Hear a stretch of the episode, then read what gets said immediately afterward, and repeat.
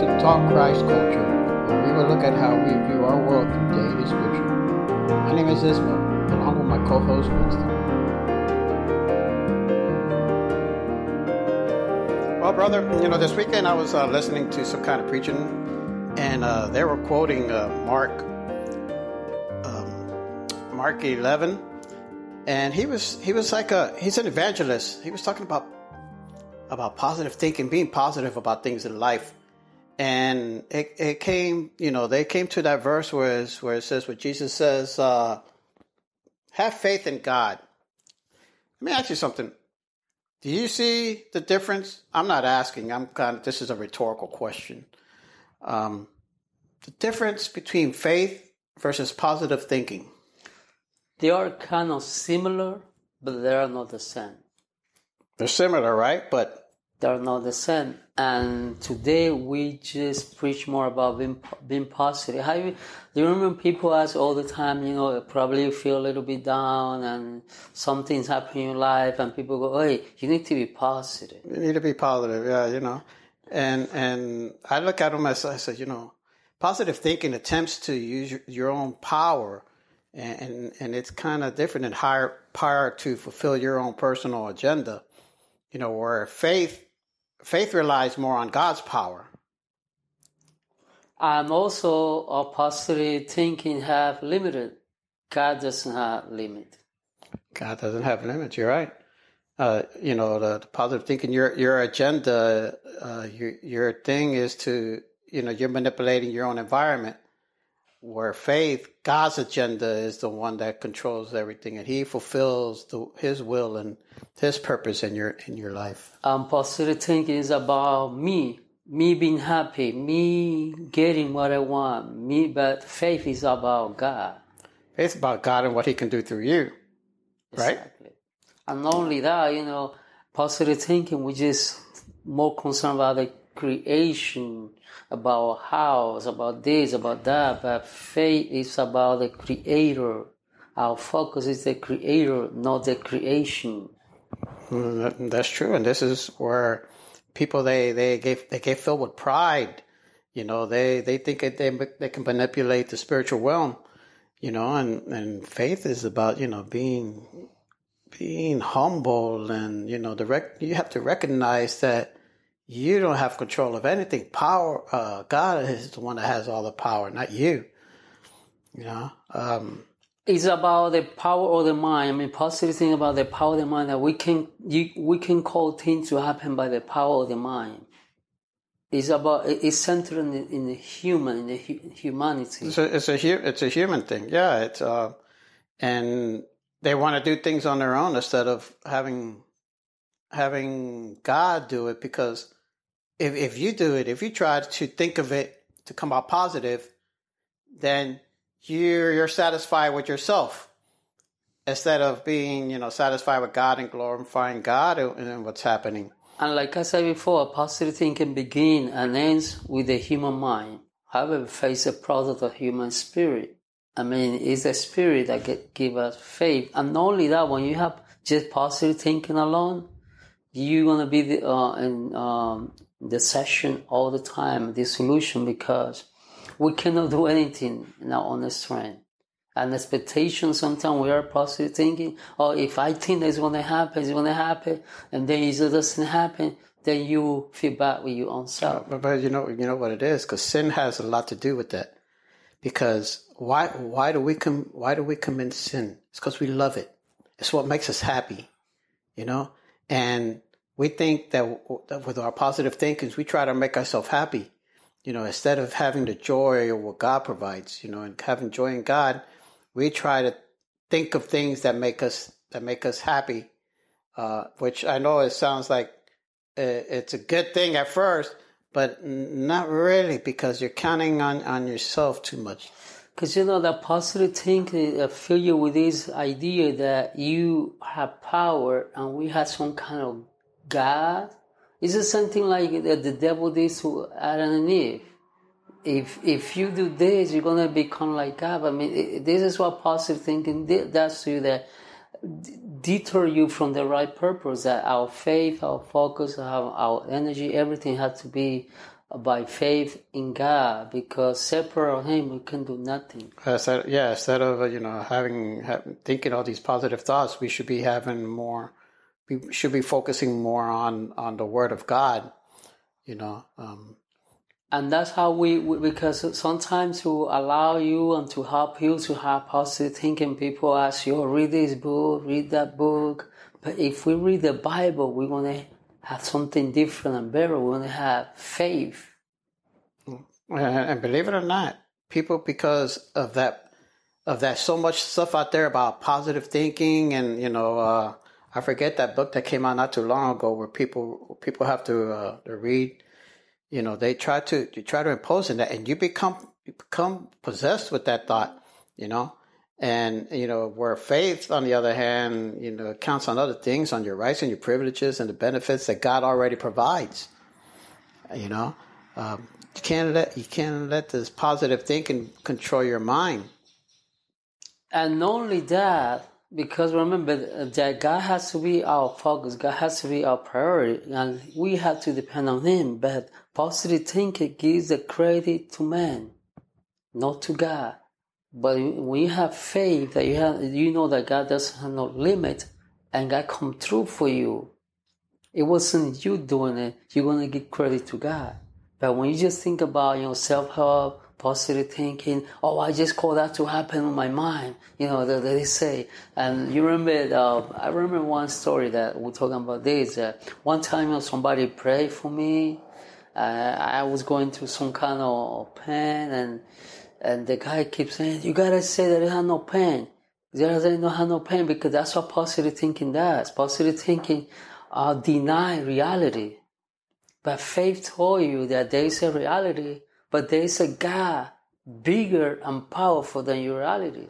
Right, exactly. Because you know what you think about really is not going to come to fruition. Anything that you you can't just create something with your thoughts. But that's what a lot of people believe. That's what they believe: healing, prosperity, this and that. Okay, your works. If your works towards something, that's one thing. But just to have the positive thinking, the positive attitude, uh, is is not is not what carries you. God is the one that could create the situation. He's the one that opens doors.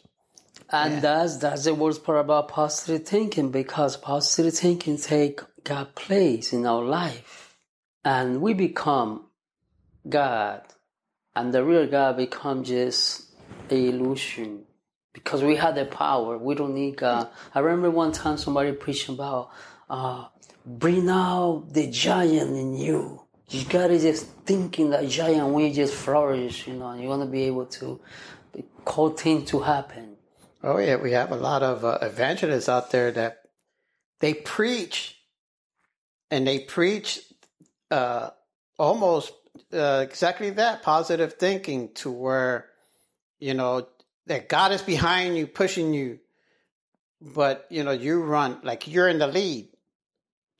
And that's why uh, that's a, you know deceiving a lot of people because when you are told to do that and then you do like I said before, you do all these things, you go through the motion, nothing happen, you're gonna become you know depressed and you want to feel bad because okay i did everything that they told me and nothing happened.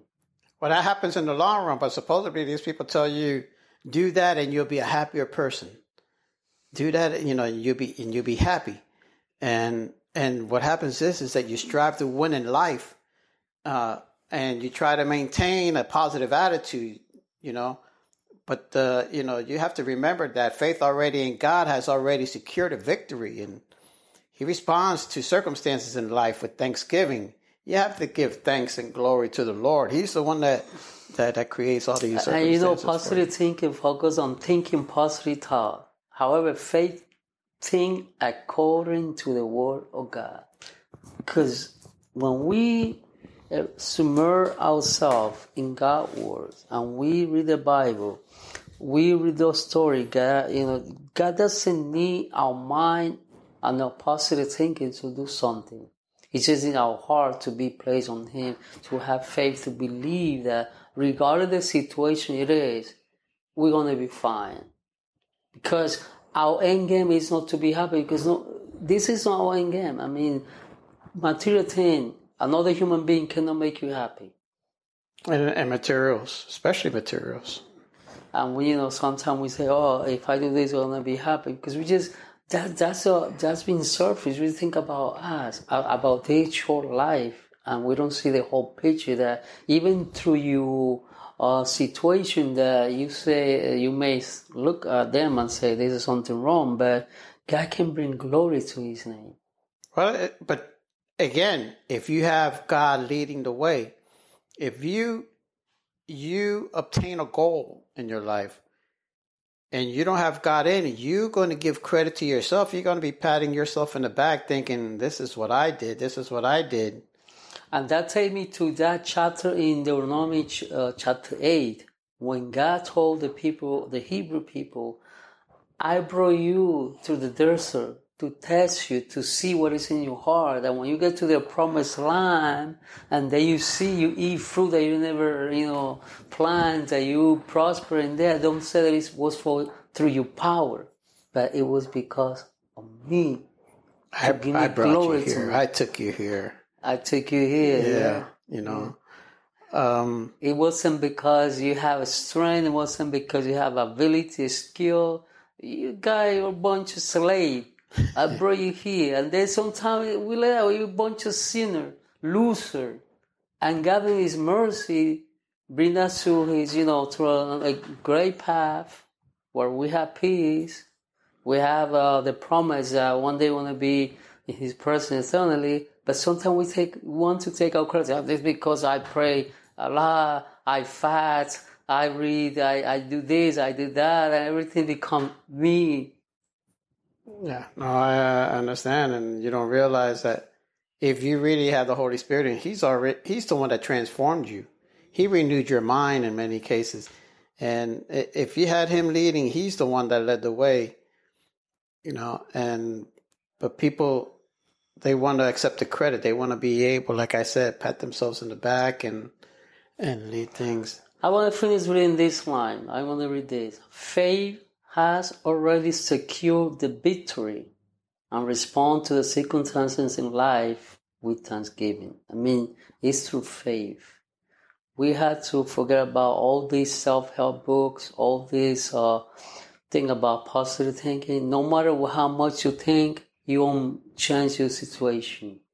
The only one that can change your situation is God. That's why Jesus told Peter, have faith in God we are called to have faith, not to have.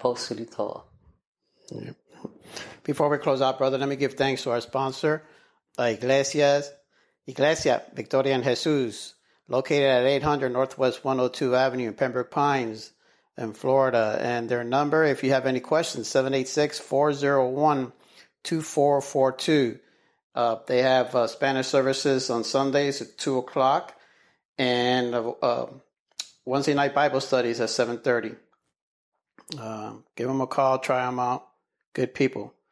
Let me let me end this uh, this way. For those who are listening, uh, if you don't have Jesus in your in your life, you really don't know. You're really struggling to do things on your own. You're you're you're fighting. You're you're uh, um, you're you're searching a way to try to do things, and believe it or not, the spirit of the Lord does exist and he does out he is out there and he leads the way. He opens the doors. Put him first in your life and all the other things will be added unto you if you love him. You know, if it's according to his will. You don't you don't really want to do anything against his will anyway.